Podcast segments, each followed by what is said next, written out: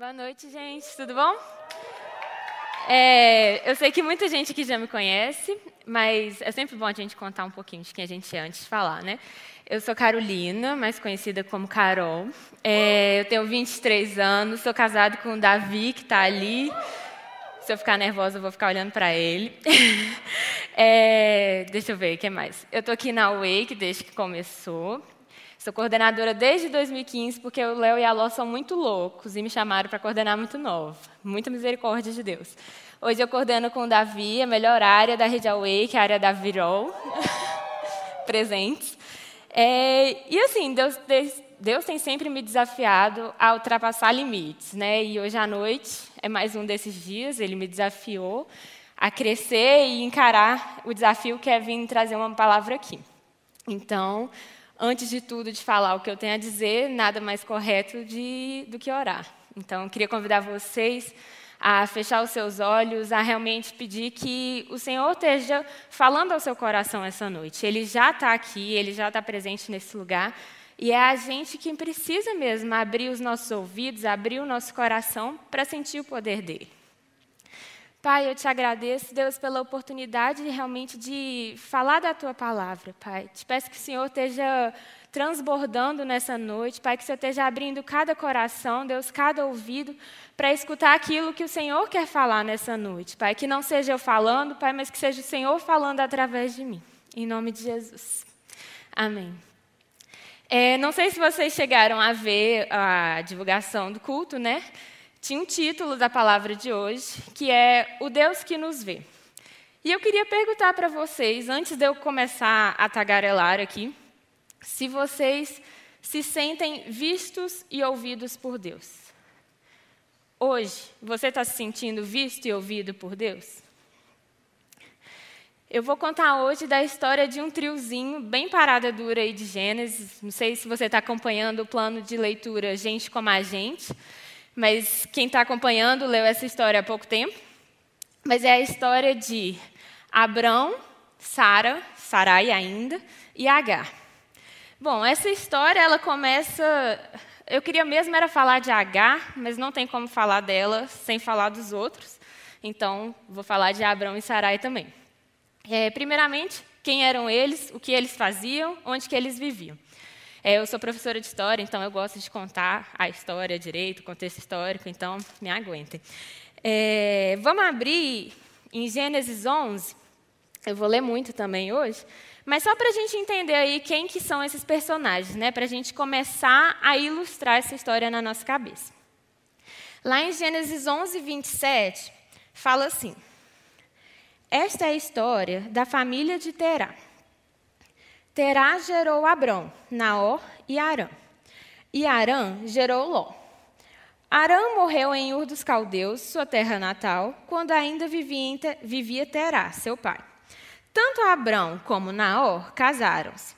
O nome da mulher de Abrão era Sarai, e o nome da mulher de Naor era Milca. Esta era filha de Arã, pai de Milca e de Isca. Ok, a gente está falando aí uma confusão familiar, né, vários nomes, mas o nome que a gente está focando aqui é Abrão e Sarai. Esse é o primeiro momento que eles vão ser citados aqui na Bíblia. E logo em seguida já vai trazer a característica deles. Ora, Sarai era estéreo, não tinha filhos. Terá tomou seu filho Abrão, seu neto Ló, filho de Arã, e sua nora Sarai, mulher de seu filho Abrão, e juntos partiram de Ur dos Caldeus para Canaã. Então, a gente já tem aqui quem que é Abrão, quem que é Sarai. Eles vêm aí da descendência de Noé, da descendência de Sem. É, Abrão casa-se com Sarai e logo de cara já fala aí uma, um ponto muito importante da vida de Sarai, que era o fato dela ser estéril. Beleza. E aí, casal comum, muitos parentes, família grande, nenhum herdeiro. Então vamos continuar lendo. Depois de, da gente ver quem eles são, a gente vai ver que Deus já tem um chamado para Abraão, logo no capítulo 12. Fala assim no início do capítulo 12. Então o Senhor disse a Abraão: Saia da sua terra, do meio de seus parentes e da casa de seu pai, e vá para a terra que eu lhe mostrarei. Farei de você um grande povo e o abençoarei. Tornarei famoso o seu nome, e você será uma bênção. Abençoarei os que o abençoarem e amaldiçoarei os que o amaldiçoarem. Por meio de você, todos os povos da terra serão abençoados. Aqui, Abraão recebe o propósito da vida dele, a promessa da vida dele.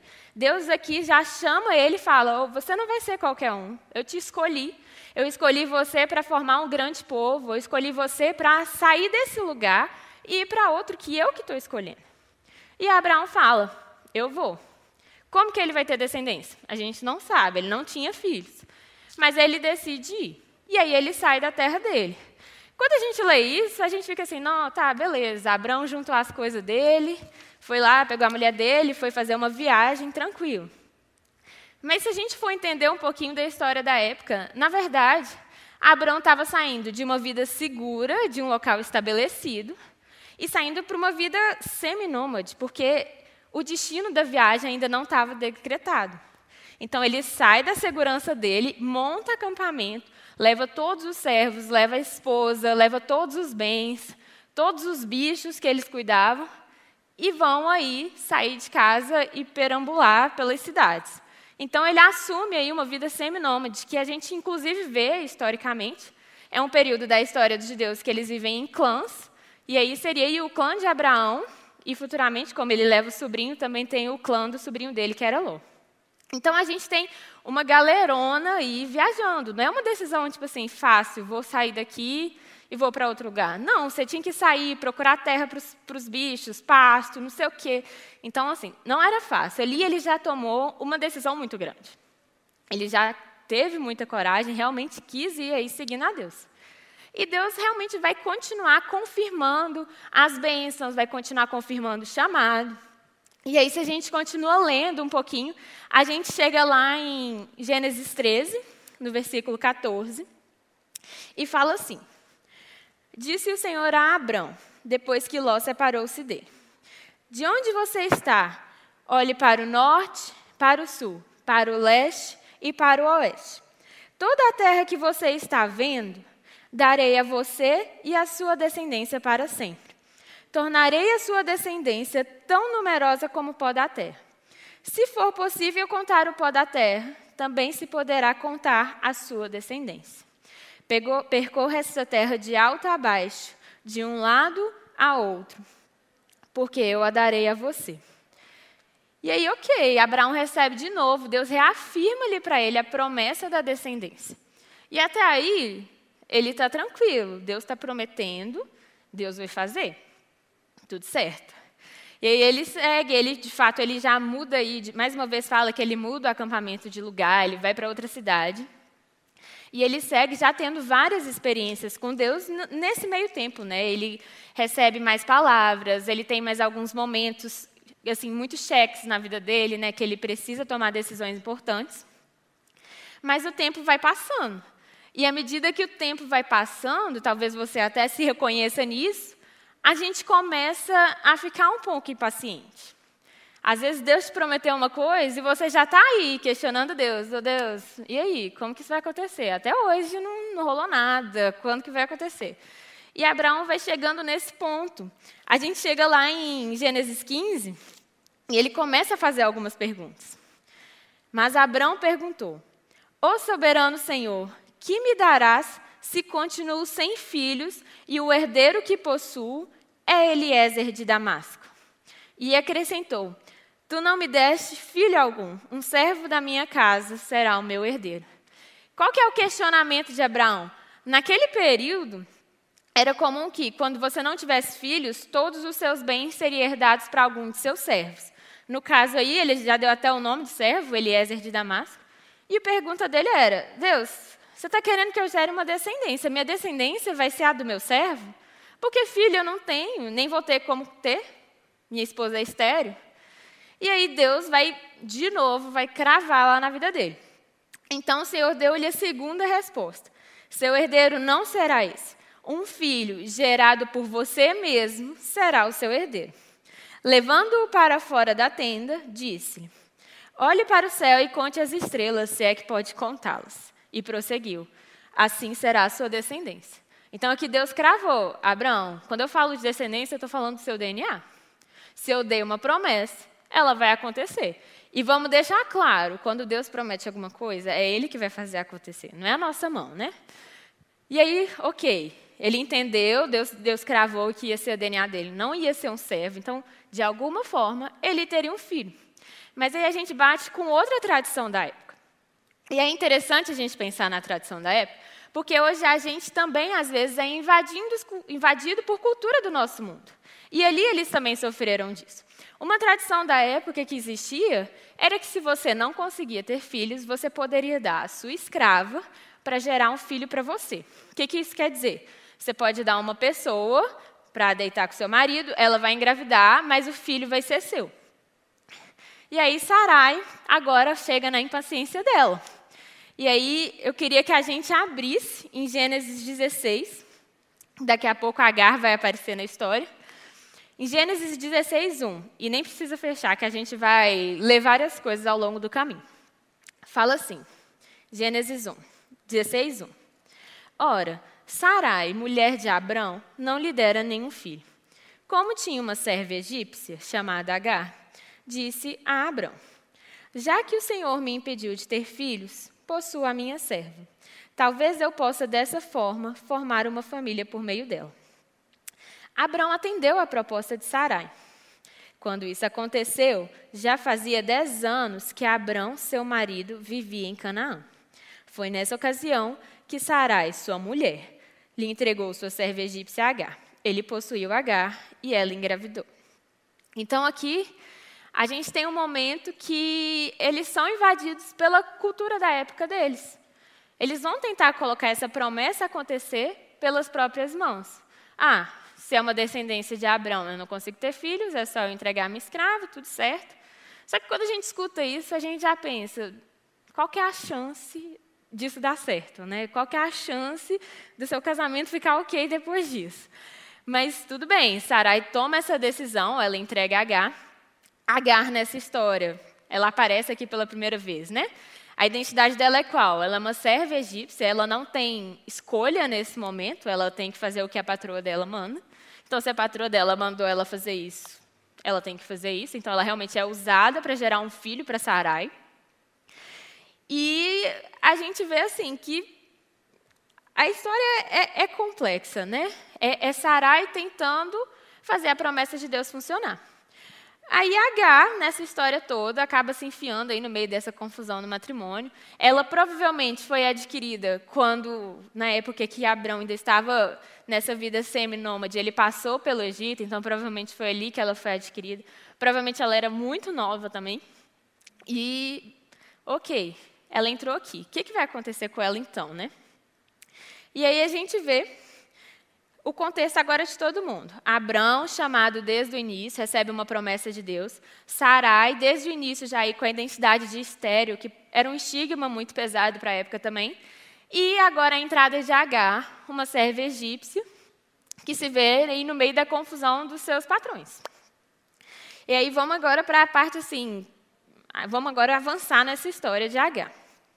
Se a gente continua lendo o verso 4 de Gênesis 16, Começa, né? Ele possuiu Agar e ela engravidou. Quando se viu grávida, começou a olhar com desprezo para sua senhora. Então Sarai disse a Abrão: Caia sobre você a afronta que venho sofrendo. Coloquei minha serva em seus braços e agora que ela sabe que engravidou, despreza-me. Que o Senhor seja juiz entre mim e você. Abrão entrou na história com maior facilidade e agora já está escapando com a maior facilidade também. Aí, respondeu Abrão a Sarai. Ah, não, eu já, eu já li essa, não sei. Sua serva está em suas mãos, faça com ela o que achar melhor. Então Sarai tanto maltratou Agar que esta acabou fugindo. Então, Abrão escapa da história, Sarai tenta resolver o problema que ela criou com as próprias mãos também.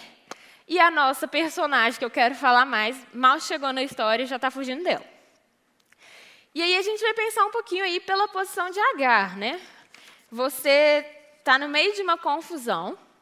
Você também teve parte dessa confusão, porque a partir do momento que ela engravidou, ela passou a desprezar a patroa. Você tem Abrão, que vê que claramente a escrava é de Sarai, então problema de Sarai. E o que, que vai acontecer? Agar foge. para onde que essa menina vai? Ela não está perto de onde ela está acostumada, né, na região dela, que seria o Egito. Ela está em Canaã. O que que, o que que Agar vai fazer nesse momento? Então, vamos pensar, né? Para pensar, eu queria antes também perguntar se você já tentou fugir de algum lugar. Eu, com certeza, eu posso dizer para vocês, já tentei fugir de várias situações. E eu quero que você pense nisso para você entender um pouco como a Agar estava se sentindo. Ela estava numa situação muito difícil. E a decisão mais fácil ali para ela era fugir dessa situação. E aí a gente continua lendo. É, Sarai, oh, Agar, que esta acabou fugindo. No versículo 7 fala assim: O anjo do Senhor encontrou Agar perto de uma fonte no deserto, no caminho de Sur, e perguntou-lhe: Agar, serva de Sarai, de onde você vem? Para onde você vai?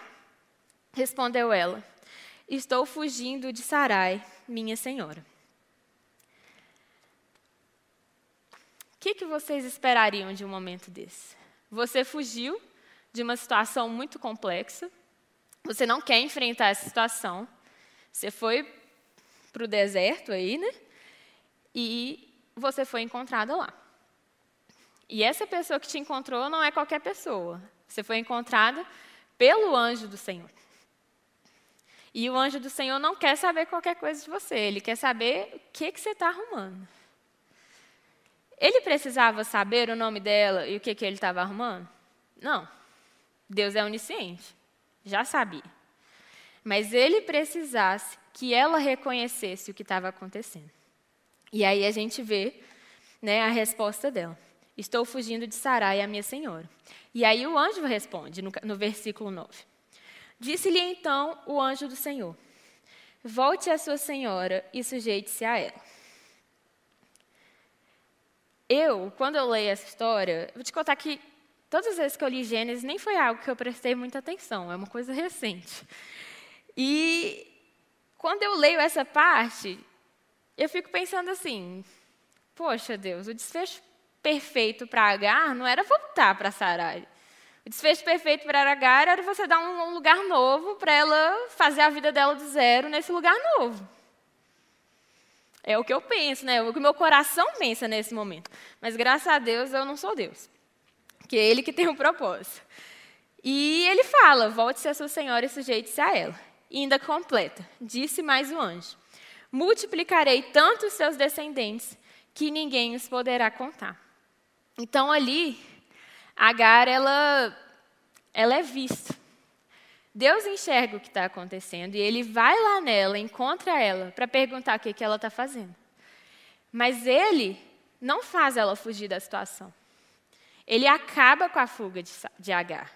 Ali, a fuga é interrompida. Eu, ela estava saindo correndo, ela estava fugindo, né? E provavelmente levou uma trouxinha de coisas com elas e nem sabia o que, que ia ser da vida dela, uma mulher sozinha, grávida, nesse período, se hoje já não é bom, você imagina naquela época. E ali, Deus confronta. Deus não só passa a mão na cabeça dela, né, porque ele, ele dá um, um consolo para ela, mas ele confronta ela. Ele fala: você não vai fugir, você tem que voltar lá, você tem que resolver as coisas que ficaram para trás. Você não vai fugir de Sarai, você vai se sujeitar a Sarai, porque você é serva dela. E Agar não vai voltar a mesma Agar que fugiu. Ela vai voltar a uma Agar que teve um encontro com o Senhor, né? E isso vai ser muito diferente. E aí a gente continua lendo o que mais que o anjo foi falando para ela. Disse-lhe ainda o anjo do Senhor: Você está grávida e terá um filho, e lhe dará o nome de Ismael, porque o Senhor a ouviu em seu sofrimento. Se vocês não sabem, Ismael se, o nome Ismael significa o Deus que ouve, né? Então, realmente, seria para simbolizar esse encontro dela no deserto. Ela foi ouvida por Deus ali. Ela foi vista por Deus ali. E aí, o anjo continua explicando sobre, sobre Ismael, né? Fala no versículo 12: Ele será como jumento selvagem, sua mão será contra todos, e a mão de todos contra ele, e ele viverá em hostilidade contra todos os seus irmãos. Isso a gente já vê aí até uma questão vocês sabem que Ismael é o que gerou o, o islamismo, então a gente já enxerga aí a questão que já está escrita aqui na Bíblia. Mas o interessante é o nome de Ismael. O nome de Ismael simbolizou o encontro de Agar. E em seguida, Agar vai responder ao Senhor e fala assim no versículo 13: Este foi o nome que ela deu ao Senhor, que lhe havia falado. Tu és o Deus que me vê. Pois dissera: Teria eu visto aquele que me vê? Por isso o poço que fica entre Cades e Bereb foi chamado de Beer Laai Roi. Agar teve um filho de Abrão, e este lhe deu o nome de Ismael. Abrão estava com 86 anos de idade quando Agar lhe deu Ismael. Aqui a gente tem um momento da história de Agar. Não significa, a vida dela não acaba aqui, mais coisa vai acontecer para frente, mas isso é uma mudança de chave na vida dela. Agar estava lá, fugindo das coisas, e ela poderia fugir eternamente dessa situação. Mas ela jamais conseguiria. Como que ela ia fugir de uma situação sendo que o fruto da situação estava na barriga dela? Aquilo ia ficar eternamente na cabeça dela. Ela podia fugir quantas vezes quisesse, mas ela não ia conseguir. E ela só consegue, ela só para a fuga porque Deus parou ela. E muitas vezes na nossa vida a gente é assim também. A gente tenta fugir de uma situação, a gente tenta escapar de algo que está acontecendo, mas a gente pode tentar à vontade. Se a gente não for encontrado por Deus, a gente vai continuar fugindo. E a gente tem que ver aqui na história de Agar, né, o quanto essa, esse encontro com o Senhor transformou toda a história dela. Ismael é o Deus que ouve. O nome que Deus deu ao filho dela já é alguma coisa, sabe por quê? Naquela época, a tradição era de que o marido tinha que dar nome para o filho. Como assim Deus escolhe o nome para o filho? Isso já mostra o poder de Deus na vida dela. Abraão ali não tinha autoridade, a, a autoridade para escolher o filho foi de Deus. Aquilo tudo foi um agir de Deus na vida dela. E aí a gente, né, vendo essa história, a gente vê quanto que ela foi impactada e quanto que ali ela percebeu que Deus estava vendo ela o tempo todo. E eu fiquei pensando nisso porque a gente também nos cultos tem acompanhado aí a série Sobrenatural. E muitas vezes a gente acha que sobrenatural está em um lugar específico, que a gente não está vivendo ele e que a gente não está dentro dele. Mas a verdade é que o sobrenatural está sempre entre nós e às vezes a gente que não enxerga. Agar não estava enxergando o sobrenatural de Deus na situação dela. Tanto que ela fugiu mas ali Deus mostrou quem ele era: o Deus sobrenatural, o Deus que ama, o Deus que cura. Agar, quando ela volta para a serva dela, e ela volta para a serva. Para a serva, não, desculpa. Quando ela volta para a patroa dela, ela volta diferente porque ela foi curada. Alguém que foi curada passa a ter poder de curar. Alguém que foi amada passa a ter poder de amar. Então agora ela volta para Sarai, não com o coração amargurado de tudo que aconteceu, de ter sido usada de ser melhor do que Sarai porque ela teve neném e Sarai não, mas ela volta com o coração de alguém que é amada por Deus. E que isso se torna principal na vida dela. E é por isso que ela chama né, o lugar que ela estava ali de Beer Lairoi. Isso, isso significa mesmo Deus que me vê, o Deus que me enxerga no meu sofrimento. E eu estava Falei para vocês que eu nunca tinha dado tanta importância assim para esse trecho. Muitas outras histórias acontecem ao mesmo tempo aqui em Gênesis, que às vezes a gente acaba vendo e sentindo e percebendo outras coisas. Mas esses dias, minha mãe que me contou dessa, que contou dessa história nesse sentido assim, e isso tocou muito forte no meu coração. Porque sim, eu já fui encontrada com Deus, eu já aceitei Jesus, mas muitas vezes em várias áreas da nossa vida a gente continua fugindo, né? A gente continua agindo com o coração de Agar. E essa semana mesmo é, aconteceu um momento assim. Vou até expor minha vida com Davi aqui. É, a gente estava lá em casa, num dia tranquilo, limpando o chão e tal. E aí a gente terminou de limpar a casa e ele resolveu que abrir um coco e era dez e meia da noite. E aí ele pegou o facão, Davi é desses, e resolveu abrir o coco.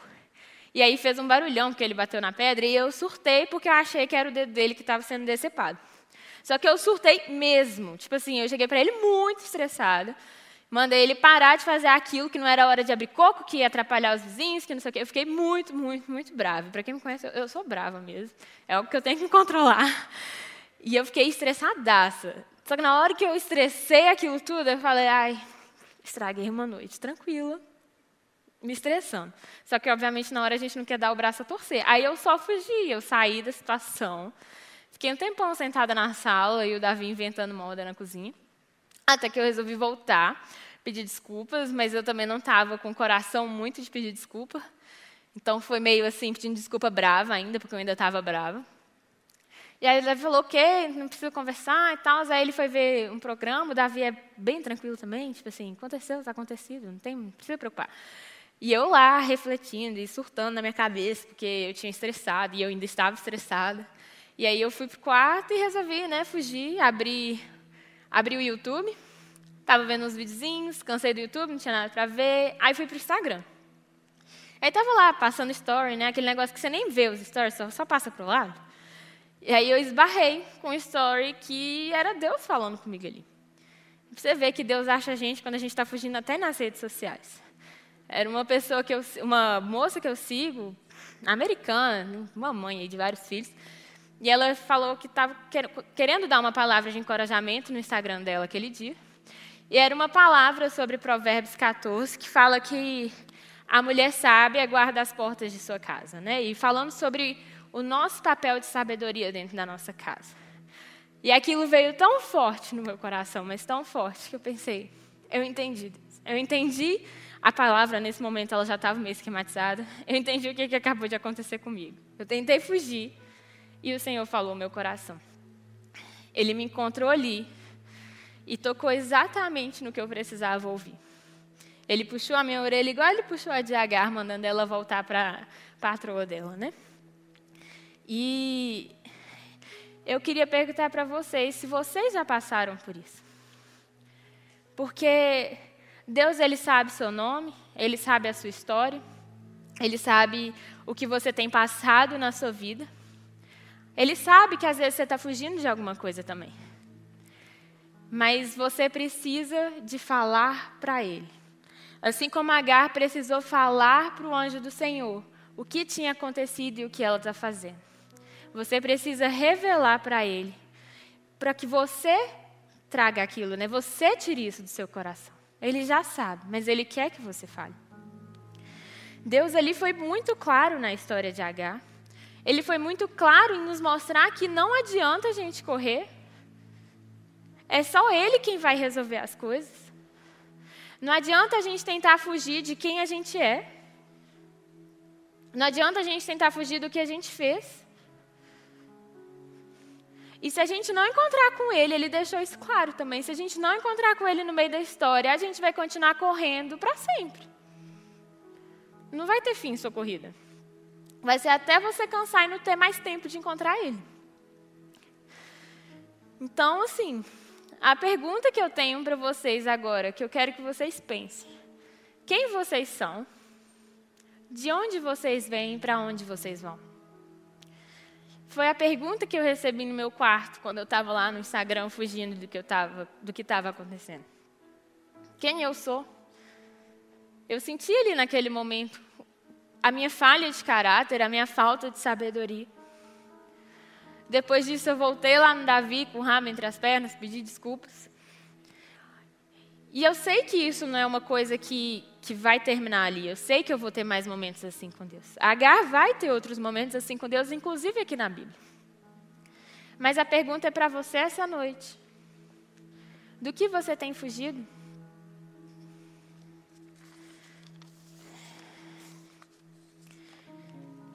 Eu queria mesmo que você respondesse isso com sinceridade hoje, porque eu sei que Deus está aqui. Na primeira música do louvor hoje, falou sobre a gente encontrar Jesus. Ele já está aqui, ele já está agindo. Eu sei que ele está aí na sua casa também, para você que está assistindo de casa. E eu queria também, depois dessa pergunta, né, fazer duas orações aqui. Eu queria fazer a oração para você que é a primeira vez que tem encontrado e se revelado para Deus. E eu também quero fazer uma oração para você que já passou por vários encontros com Ele, mas que ainda tem algumas áreas que você tem fugido da palavra dele, que você tem fugido da revelação que ele nos traz.